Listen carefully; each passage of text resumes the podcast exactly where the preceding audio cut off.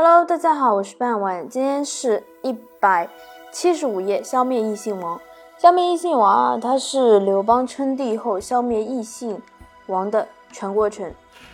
汉初异姓王的封地总面积超过了汉郡，他们拥有武装，行政自主，名为汉臣，是为汉庭不能控制的独立王国。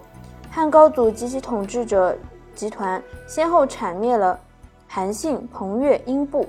其他几个异姓王也相继被杀被废，仅存势力最小的长沙王吴瑞解除了异姓王对汉朝的威胁。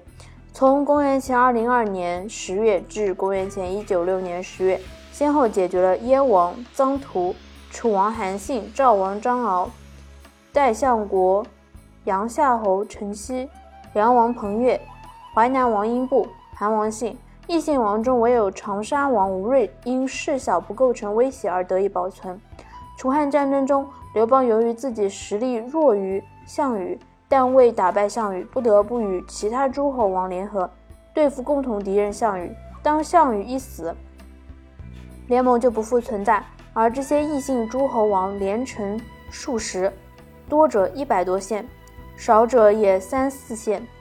其所占区域甚至较汉之直属郡县还多，且异姓诸侯王手握重兵，专制一方。虽名义上为汉之藩臣，但汉之政令并不能到达他们。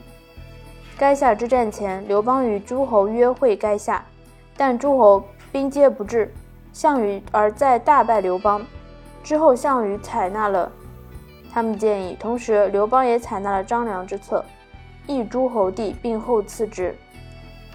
诸侯才出兵与汉维和项羽于垓下，所以异姓诸侯王的存在对刘氏的汉王朝是严重的威胁，必须解决之。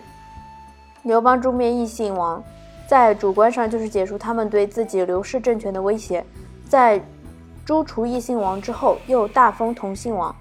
不过，新分封之同姓藩王在藩国内仍享有和过去相同的权利。导致刘邦灭异姓藩王的做法，事实上意义并不大。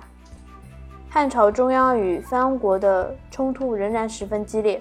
好了，今天的内容就到这里结束了，感谢大家的收听，我们下期再见，拜拜。